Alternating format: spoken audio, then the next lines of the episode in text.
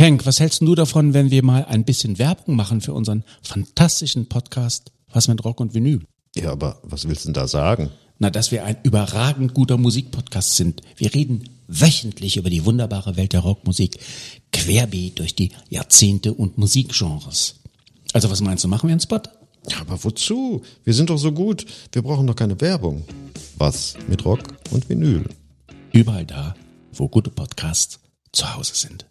And now I'd like to return to the classics. One. Keep this frequency clear. The Story Behind der Podcast.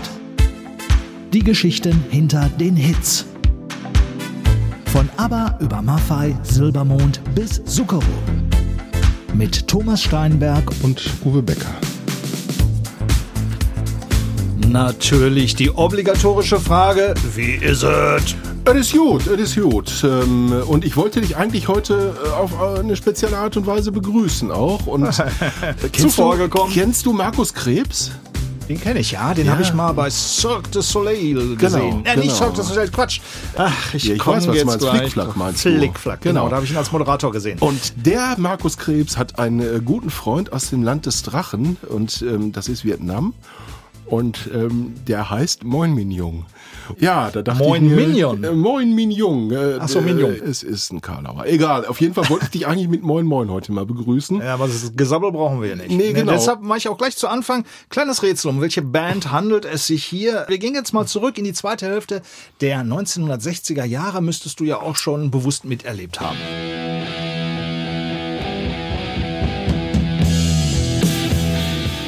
Da sind wir schon auf Tournee gegangen, durch Clubs allerdings in Deutschland. Da haben wir noch unser eigenes Programm entworfen. Das stand vorne drauf. Das haben wir den Veranstalter geschickt. Wollen Sie ein volles Haus? da haben wir 1000 Mark pro Abend verdient. Allerdings muss ich sagen, wir hatten Casey Jones müssen wir davon bezahlen. Und aha, man erinnere sich. Der ist bei uns im Vorprogramm als Discjockey aufgetreten.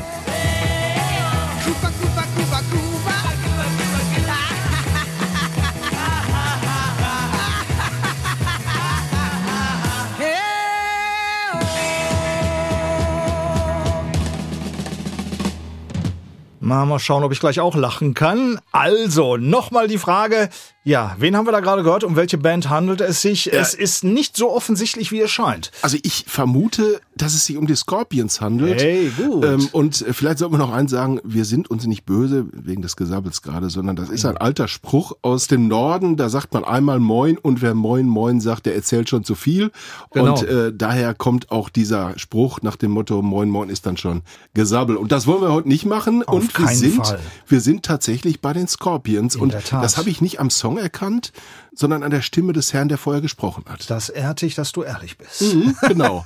Und vor allen Dingen, das war ja erst das erste Rätsel. Das zweite, da muss ich mich jetzt so ein bisschen auf Glatteis begeben, weil ich habe gesehen, du hast ja was zu trinken mitgebracht. Ja, wir, wir haben ja in unserem muckeligen Studio hier sonst immer ein Tässchen Mineralwasser stehen und ähm, ich habe dann mal Das haben wir übrigens jetzt auch. haben wir jetzt auch, aber ich habe mir dann gedacht, es gab Reaktionen auf unseren Podcast nach dem Motto, ach, wir finden eure Stimmen eigentlich ganz nett. und ähm, das war bei mir früher eigentlich immer so, dass ich mich selber nie hören konnte äh, und auch nie hören mochte. Aber jetzt habe ich gedacht, dann bringst du doch mal einen Fencheltee mit, damit diese Stimme auch so bleibt, wie sie ist. Und ähm, ich freue mich natürlich auch, dass ich die äh, Zigaretten, die ich im Laufe des Jahres äh, so ähm, weggeschmückt habe, inzwischen auch gelohnt haben und ähm, das eine oder andere Whisky-Tasting vielleicht auch. Also mit anderen Worten, ähm, ich habe gedacht, ich öle meine Stimme heute mal richtig und dann kann es auch losgehen. Du hältst es also mit Rod Stewart wie auch Frank Zander. Ne, die haben ihre Stimmen ja auch in gewisser Weise geölt und äh, sie sind zu ihrem Markenzeichen geworden. Ja, soweit ist es bei mir noch nicht. Und Mark- singen tue ich auch nicht. Markenzeichen unserer heutigen Band Scorpions ist natürlich Rock und Rock'n'Roll. Das war wirklich die echte Erziehung der Scorpions. Hören wir jetzt gleich, was Klaus Meine dazu sagt.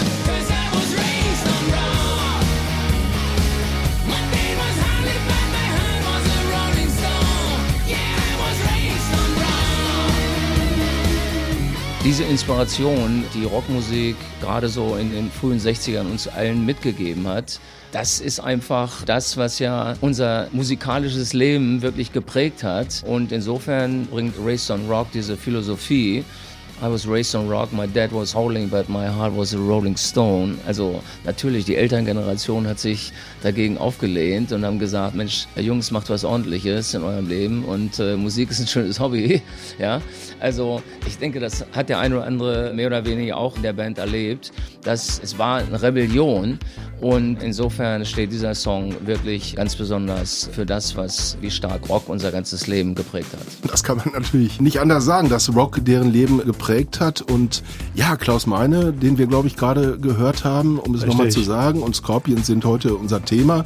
Und Klaus Meines Leben hat es äh, ganz besonders geprägt, mit allen Höhen und Tiefen auch. Man muss auch sagen, dass die Scorpions viele tolle Hits gehabt haben. Aber es gab eine Zeit, da war diese Stimme einfach mal weg. Kennst du die Geschichte? Die kenne ich, ja, natürlich. Ja. Er hatte seine Stimme verloren. Ja, Ja, ja, genau. ist schon einige Jahre her. Und 81 war es. 81, ja. Das war ja gerade so, als die Scorpions so richtig steil losgingen. Ähm, sie sind über Japan, über England und dann in die USA, zwischenzeitlich Deutschland so ein bisschen, aber da wurden sie immer so ein bisschen hochnäsig beäugt. Genau. Äh, da tat sich noch nicht so viel. Da kommen wir auch gleich auch noch drauf. Wir haben ja auch einen Song, der stilprägend für diese Epoche war. Aber du hast schon recht. Also da kommt man dann ganz schnell an sein Limit und äh, man muss überlegen, ja, wie geht's Und jetzt es gab weiter? damals, damals tatsächlich Überlegungen, ihn direkt zu ersetzen, weil die Hoffnung, dass er seine Stimme so wieder bekommen würde, wie sie mal war, die war gar nicht so groß. Und dann hat man sich aber gedacht, komm, wir warten einfach und wir tun's jetzt nicht. Man hatte ja schon einen Ersatz mal eingeflogen, aber dann hat man sich gedacht, nee, also ohne Klaus wird's schwierig die nächsten Jahre. Und die Geduld hat sich gelohnt. Und ähm, Auf jeden Fall. 82 war die Stimme dann pünktlich zum neuen Album wieder da. Genau, aber das ist auch etwas, das werden wir ein bisschen später behandeln. Was waren denn so deine ersten Erfahrungen mit den Scorpions? Das kann ich dir sagen, was meine ersten Erfahrungen mit den Scorpions waren. Ich bin den Scorpions heute dankbar. Wir werden ja noch über die Cover sicherlich auch sprechen, ähm, denn äh, die Kann Scorpions, passieren. ja, die Scorpions waren auch stilprägend, äh, was Fall, die Covergestaltung klar, angeht. klar. Und meine erste Erfahrung mit den äh, Scorpions war tatsächlich die, dass ich in den Plattenladen meines Vertrauens ähm, oder beziehungsweise ins Kaufhaus meines Vertrauens gegangen bin und mal durch die LPs geblättert habe. Und da sah ich plötzlich, und ich war gerade in der Pubertät, das war 1979, da sah ich plötzlich ein Albumcover und dachte mir, ui, was ist denn das? Es war das Cover der LP Love Drive und ähm, ja, wer kennt es nicht? Thomas, beschreib du es doch mal.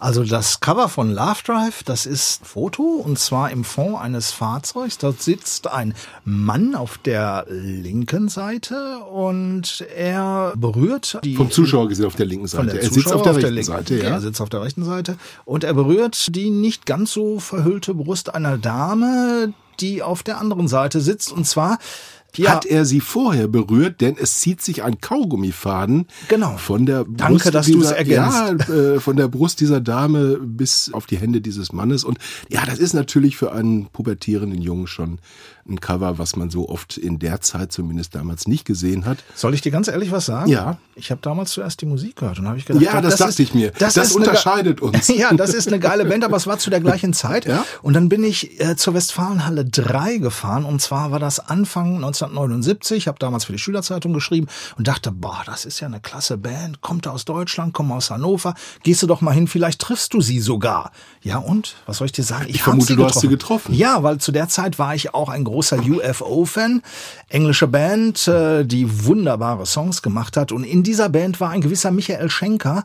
Der wurde damals als äh, German Wunderkind bezeichnet, kam aus Hannover. Der hatte einen Bruder, der hieß Rudolf Schenker. Rudolf Mhm. Schenker, Gründer der Scorpions. Michael war ein bisschen jünger.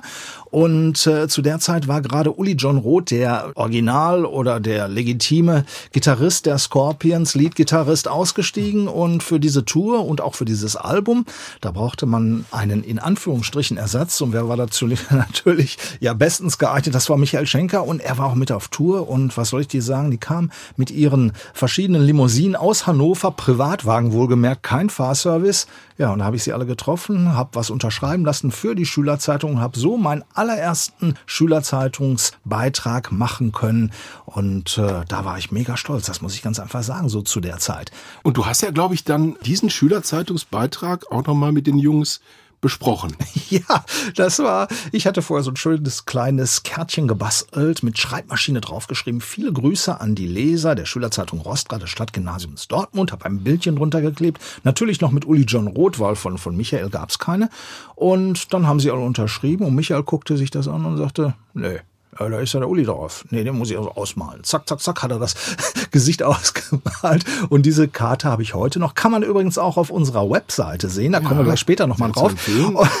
Absolut. Und ich war damals natürlich hin und weg und habe die Scorpions getroffen und das Album mochte ich sowieso. Love Drive fand ich ganz, ganz große Klasse. Und das war noch zu einer Zeit, da waren sie in Deutschland, wie gesagt, noch nicht ganz so bekannt. In Japan und England bereits Superstars. In Deutschland äh, hatten sie ein, zwei Alben schon draußen. Und wie es dazu gekommen ist, das ist auch eine sehr, sehr schöne Geschichte, weil sie haben was als The Hunters gemacht vorher. Oh ja. Erinnerst du dich? Ja, ich erinnere mich. Ein ganz tolles Album. nee, das war kein Nein, Album. ich war eine Single. Das war eine Single, es waren genau genommen Sorry. zwei Ja, Songs, es und war zwar zwei. Mhm. Cover-Songs der Gruppe Sweet, die damals ja. megamäßig angesagt waren. Und sie waren ja sogar vorher auch mit Sweet auf Tour, sie waren Support. Und das hat sie dann auch in die ganz großen Hallen gebracht. Wie nennen wir das Und jetzt? 1975, genau. Und es ging um zwei Sweet-Songs. Einmal um Action und einmal um Fox on the Run. Und dazu gab es dann einen deutschen Text, den Klaus Meine gesungen hat. Und ich, ich, ich musste ihn einfach fragen, Oh. Nee. wer war bitte Ja. schön auf diesen Text Bitte. gekommen? Fuchs sei schlau, geh zurück in deinen Bau. Und im Hintergrund, die da lachen jetzt gleich, das sind übrigens Rudolf Schenker und Matthias Jabs, der Scorpions-Gitarrist. Keine Ahnung, also, tja, Fuchsi, Fuchsi. Fuchsi, geh voran. Ich nehme an, die Hörer werden den Song sicherlich gleich hören. Wir, wir haben uns auch den Arsch abgelacht.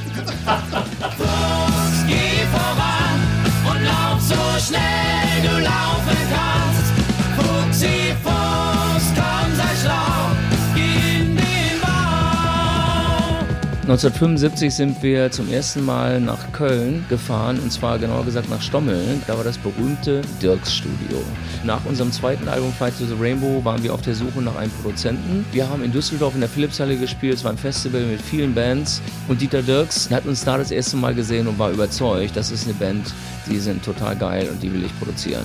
Und das erste, womit wir konfrontiert wurden, war Jungs, äh, hier sind zwei Songs, hier gibt zwei große Hits von der Band The Sweet. Wir brauchen hier für einen Verlagsdeal, so eine interne Geschichte, das wird eigentlich auch gar nicht wirklich veröffentlicht, wenn ihr das auf Deutsch aufnehmt. In gewisser Weise war es ein Test, auf den wir natürlich gar nicht vorbereitet waren eigentlich. Wir wollten loslegen, wir hatten geile Songs und wollten mit Dieter unser erstes Album machen. Aber wie gesagt, es war in gewisser Weise wie so ein Testlauf, ja, auch eigentlich aus Produzentensicht gar nicht so dumm. Auf jeden Fall, wir haben diese Songs eingespielt, war für uns total befremdlich, auch mit deutschen Texten und so weiter in der Zeit. Aber ich glaube, wir haben das ganz gut hingekriegt. Wo der Name The Hunters herkam, keine Ahnung. Aber die rocken ganz frisch los und es zeigt eben die Scorpions in ihren ganz jungen Tagen, noch vor dem ersten Album in Trance, was wir 1975 mit Dieter Dölz aufgenommen haben, mit dem uns ja eine lange Erfolgsgeschichte verbindet. Bis Ende der 80er Jahre haben wir mit Dieter zusammengearbeitet. Ja, it was a interesting start. Das war ein sehr interessanter Anfang. Fuchsjagd und The Hunters, das liegt irgendwo so ein bisschen nahe, finde ich. Ähm, aber ich muss natürlich auch sagen, es zeichnet ja Bands wie die Scorpions und auch andere aus, dass sie ähm, über sowas nicht schweigen, sondern da auch offen drüber reden und die Geschichte ist einfach klasse, finde ich, dass man einfach mal erzählt, wie es angefangen hat und dass es auch manchmal komische Wege nimmt, die Karriere und dass es so angefangen hat, weiß vielleicht auch kaum jemand. Das ist sicherlich wahr. Und wenn man bedenkt, was die Scorpions, die ja 1965 gegründet wurden, ja, also 1965. Ein Jahr nach meinem Geburtstag. Ja. Ja, siehst du. Und ich war immerhin schon, nein, das sage ich jetzt nicht. Auf jeden Fall, äh, was die im Laufe der Zeit, der Jahrzehnte an Hits hatten, was sie an Songs hatten. Sollen wir mal einfach mal so einen ganz kleinen machen Parfums mitmachen? Ja, machen wir ein klar. kleines Medley. Natürlich. Und ich warne nur vor, dieses Medley ist drei Minuten 45 lang und in diesem Medley kommen 33 Songs vor. Viel Spaß. Let's rock and roll begin! Louis Klaus Meine Rudolf Schenker. und Matthias Jabs von den Scorpions. Hört mal rein. Isn't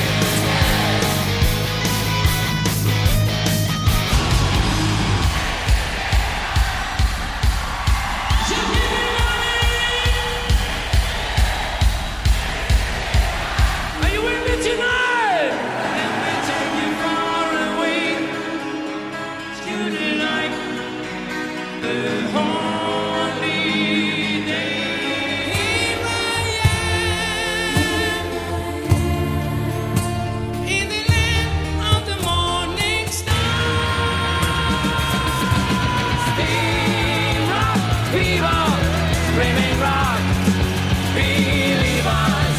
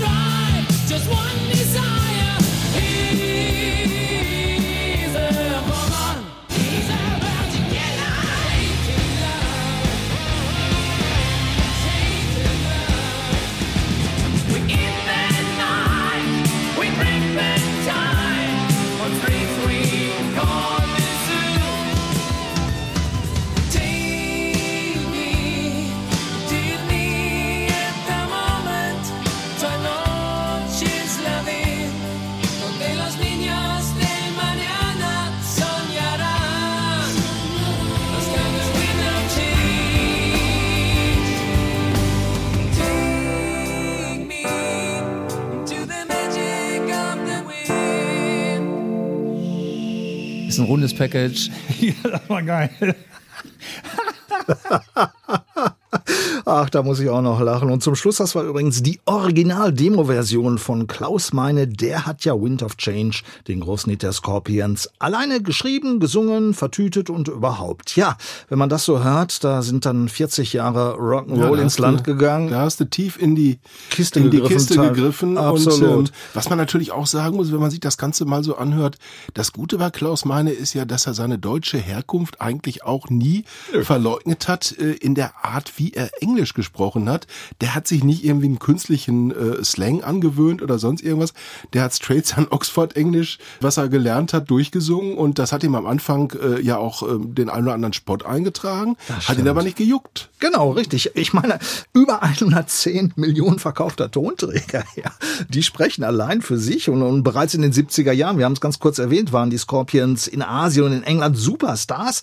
Und sie waren als erste deutsche Band Anfang der 80er Jahre damals in den USA unterwegs und zwar im Madison Square Garden. Ja, das ist dieser berühmte Konzertort in New York mit rund 60.000 Fans. War der dreimal hintereinander ausverkauft, also jeweils 20.000 Fans kamen zu den Konzerten der Scorpions und äh, ja, bei uns heißt es immer, ach ja, das ist ja diese Band mit Wind of Change, das kam ja alles sehr, sehr viel später. Das Verhältnis zu ihrem Heimatland, äh, weniger zu ihrer Heimatstadt, Hannover, aber zu Deutschland, das hat Klaus Meine mal so umschrieben. Der Einzige, der in Deutschland die Scorpions richtig zu schätzen wisse, das sei ihr Finanzbeamter.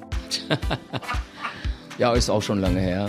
Sicher, klar. Aber dass sich die Meinung verbreitet hat, die Scorpions haben zu Hause immer ein bisschen Problem gehabt, das hängt auch damit zusammen, dass wir schon sehr früh uns in eine globale Richtung bewegt haben und dass das von den Fans zu Hause und auch von den Medien zu Hause ja nicht unbedingt mit Wohlwollen begleitet wird. Von den Fans nicht, weil die sagen, wir gehen jetzt da draußen spielen in Amerika, das ist denen wichtiger als hier in Deutschland zu spielen.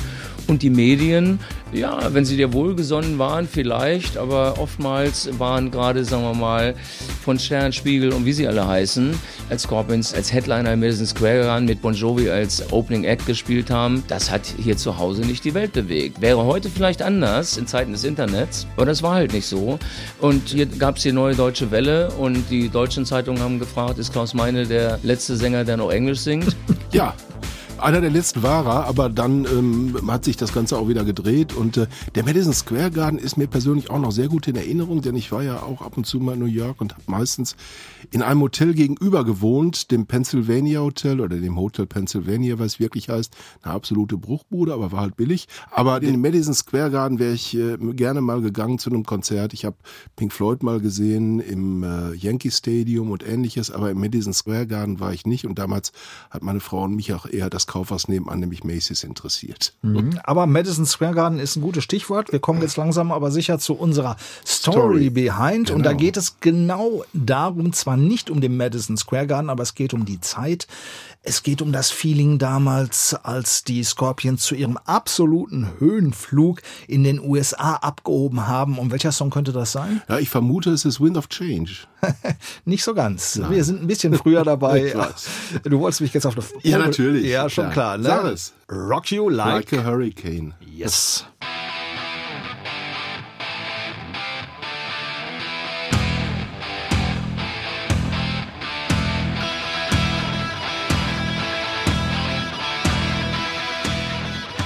Wir haben Englisch gesungen vom ersten Tag an, weil wir vielleicht schon immer so größenwahnsinnig waren und gesagt haben, wir wollen nicht nur zwischen Flensburg und Passau spielen, sondern wir wollen überall auf der Welt spielen. Dann sind auch die Deutschen aufgewacht und haben gesagt, bist, bist verrückt, das gibt's doch nicht. Scorpions, Wahnsinn. Madison Square Garden ausverkauft. 84 haben wir nicht nur Madison Square Garden, sondern fast alle großen Arenen Amerikas ausverkauft und teilweise nicht nur einmal. Während die deutsche Musikszene immer noch mit den Spätfolgen der Neue Deutsche Welle zu kämpfen hatte, räumten die Scorpions 1984 international ab.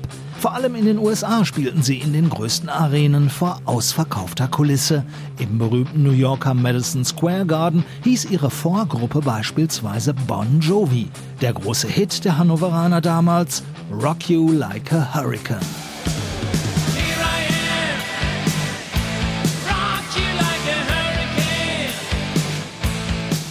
Wie das gesamte Album Love at First Sting, veröffentlicht am 4. Mai 1984, war Rock You Like a Hurricane zuvor in der Nähe von Köln aufgenommen worden, wie die meisten Scorpions-Produktionen zu der Zeit. Rocky Like a Hurricane war der zunächst herausragende Song, Rocksong für Amerika von der Platte Love at First Sting, die sich viele Monate in den Top Ten in den USA aufgehalten hat und ist wahrscheinlich weltweit unser bekanntester Rocksong. Mit Rock You Like a Hurricane trafen die Scorpions den Nerv der Zeit, vor allem im Ausland. Ein Song, der natürlich dieses Leben on the road in den 80ern total widerspiegelt, wo wir monatelang mit den Turbos unterwegs waren und all diese verrückten Rock'n'Roll-Partys und was es alles gegeben hat.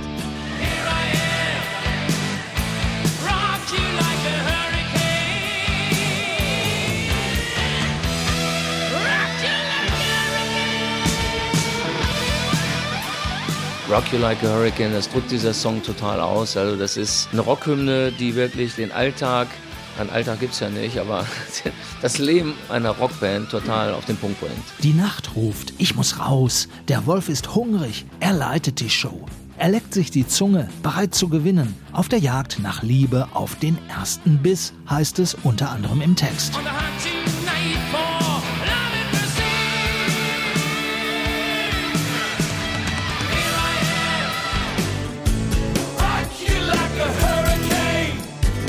Inzwischen gibt es einige Versionen von Rock You Like a Hurricane, unter anderem von Ex-Toto-Frontmann Bobby Kimball. Er war eine Stimme des Projekts Hermann Rarebell and Friends. Der ehemalige Scorpions-Drummer, auch damals Herman the German genannt, hatte den Song mitkomponiert. Ja, wir haben gedacht, wir müssen dem Ding erst noch ein neues Gewand geben. Nicht nur, dass man jetzt mal hört, wie das akustisch klingen kann.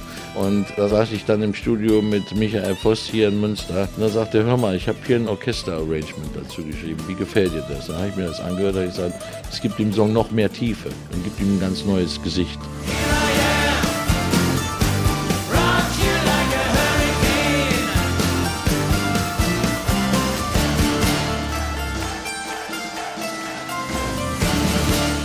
Eine aktuellere Fassung haben die Scorpions 2013 selbst aufgenommen für ihr Album MTV Unplugged gemeinsam mit Johannes Strate, Sänger der deutschen Band Revolverheld. Und das kam so, wie Klaus Meine verrät. Ich habe irgendwann mit Johannes Strate telefoniert und der sagte, ich bin mit eurer Musik aufgewachsen und Rock You Like a Hurricane ist einer meiner Songs, wo ich mit groß geworden bin. Das ist einfach eine geile Nummer und das wäre der Song, den ich gerne singen würde mit dir und mit euch. Ja, es hat Spaß gemacht, Rocky Like a Hurricane wieder aufzunehmen. Ist ja auch ein Song, den wir bei jedem Live-Konzert spielen. Klingt frisch, powervoll. Das hat sehr viel Spaß gemacht. Rock You Like a Hurricane, einer der wichtigsten Songs der Scorpions, für Gitarrist Matthias Japs, ebenso wie für Frontmann Klaus Meine. Wird besonders im amerikanischen Radio immer noch sehr, sehr oft gespielt, weil es eine der großen Rockhymnen geworden ist. Rock You Like a Hurricane ist eine der Top 5 Scorpions-Klassiker, wo ganz schön die Post abgeht.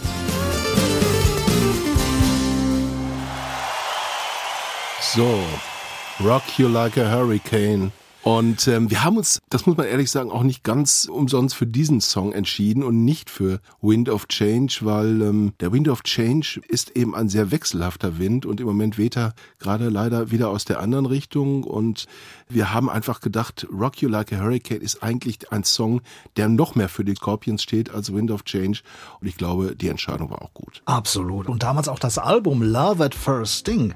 Ja, das war, wie hat's Rudolf Schenker mal, ach, das soll am besten selbst erklären jetzt. Hammer Album. Baby Boom, Rock'n'Roll Forever mit Rock Like a Hurricane, Big City Nights.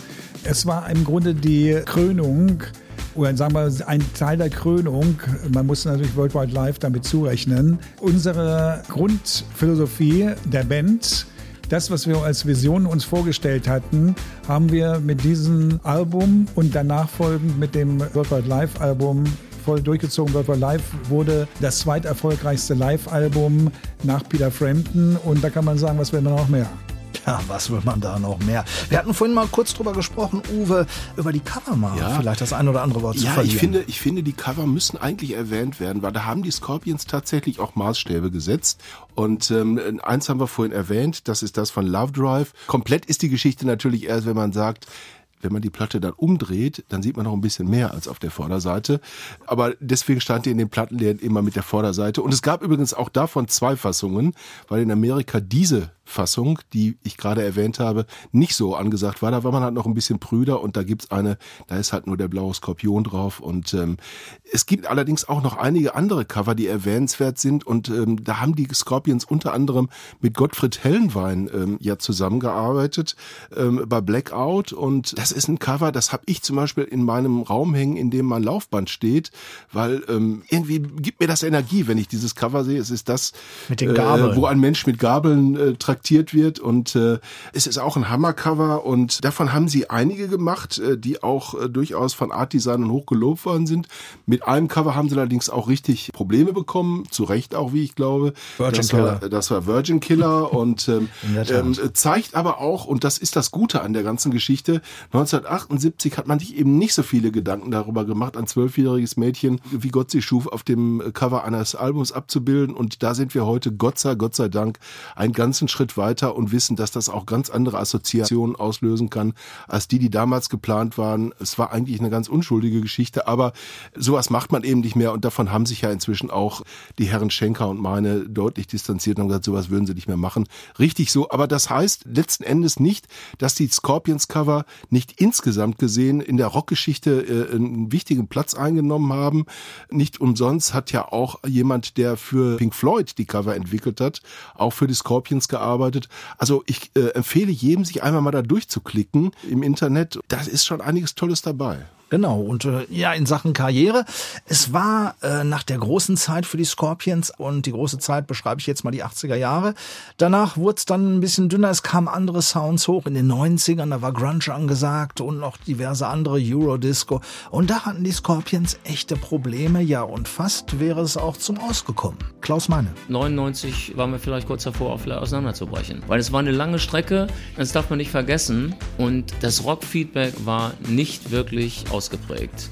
Wir waren immer da, aber das Feedback, sagen wir mal, von den Rockfans, okay, zugegeben, in den 90ern waren die Alben, auch Pure Instinct, waren softer. Aber wir haben jetzt halt die Erfahrung auch gerade gemacht, dass wir natürlich auch als Songwriter viel motivierter sind und, und einfach angetörnter auch wieder schreiben, wenn wir uns in einem wirklichen Rockumfeld bewegen. Und das ist halt nach wie vor Amerika für uns gewesen. Und ich muss ehrlich sagen, die Scorpions haben danach auch wieder viel Qualität abgeliefert und ähm, ich glaube, inzwischen ähm, ist den Leuten auch klar geworden, was die für die Rockmusik getan haben. Im Übrigen, jetzt muss ich nur eine Geschichte erzählen. Sie haben nicht nur Qualität abgeliefert bei ihren Songs, sondern ich bin vor, glaube ich, 20 Jahren mal auf einer Pressekonferenz gewesen. Da gab's Scorpions T-Shirts. Und Hey. dieses T-Shirt war damals, äh, ich bekam eins überreicht in L. Ja, und das hat mir aus welchen Gründen auch immer irgendwie nicht gepasst. Ich habe keine Ahnung. Ich habe es dann meiner Frau geschenkt und ähm, ja, die trägt es heute noch äh, gerne im äh, Haus. Und das Ding ist einfach unverwüstlich. Und ich glaube, ich mache einfach mal ein Foto davon. Vom T-Shirt, nicht von meiner Frau und stelle es auf die Homepage, damit man mal sieht, was Qualität Ja. bedeutet, auch in dem Bereich. Die Scorpions, die bürgen für Qualität. Sie haben Absolut. zwar mal gesagt, wir machen noch ein Album, daraus haben wir vorhin noch was gehört. I was raised on rock. Sting in the Tail 2010. Das war sehr erfolgreich und äh, letzte Tournee sollte es auch geben, war alles wunderbar geplant, aber wie das im Künstlerleben nun mal manchmal so ist, man hat die gute Absicht, man hat auch genug getan und man müsste es auch wirklich nicht, aber es ist der Drang, es ist die Kreativität, das kann man einfach nicht zügeln. Ich bin da eher etwas anders gestrickt und sage, never say never. Ja, also sagt niemals nie und diese Erfahrung mussten die Scorpions auch machen. Sie sind jetzt wieder mit einem neuen Album am Start. Es ist jetzt draußen, Rock Believer heißt es und da geht's auch wieder ganz, ganz stark zurück in die 80er. Sie klingen nach wie vor richtig klasse und sie gehen auch auf Tour. März, April sind sie in Las Vegas, ganz viele Konzerte. Welche deutsche Band ist in Las Vegas aufgetreten? Mir fällt keiner ein, ehrlich Vielleicht, gesagt. vielleicht gibt's ja ein, ein Konzert zusammen mit Adele. Ist- ja, ihre wäre- eigene Show kriegt sie ja nicht auf die Reihe und Ja, das insofern wäre eine ähm, interessante Konstellation. könnten die Herrschaften vielleicht mal zusammen was versuchen. Ja, ja, ja, ich bin mir noch nicht so ganz sicher. Auf jeden Fall, danach sind sie auch bei uns unterwegs und im Juni, da gibt es auch einige Konzerte in Deutschland, beispielsweise auch am 19.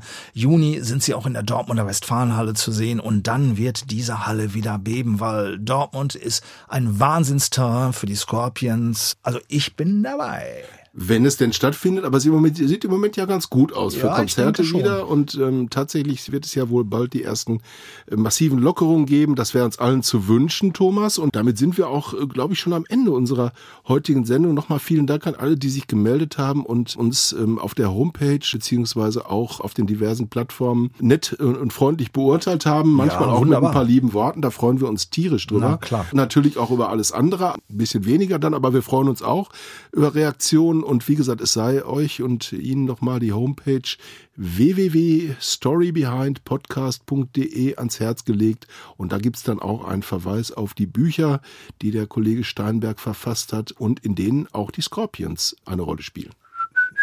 So ist es. Also wer Wind of Change wirklich nochmal in Ruhe nachlesen will, Genau. kann es dann im Buch tun, The Story Behind.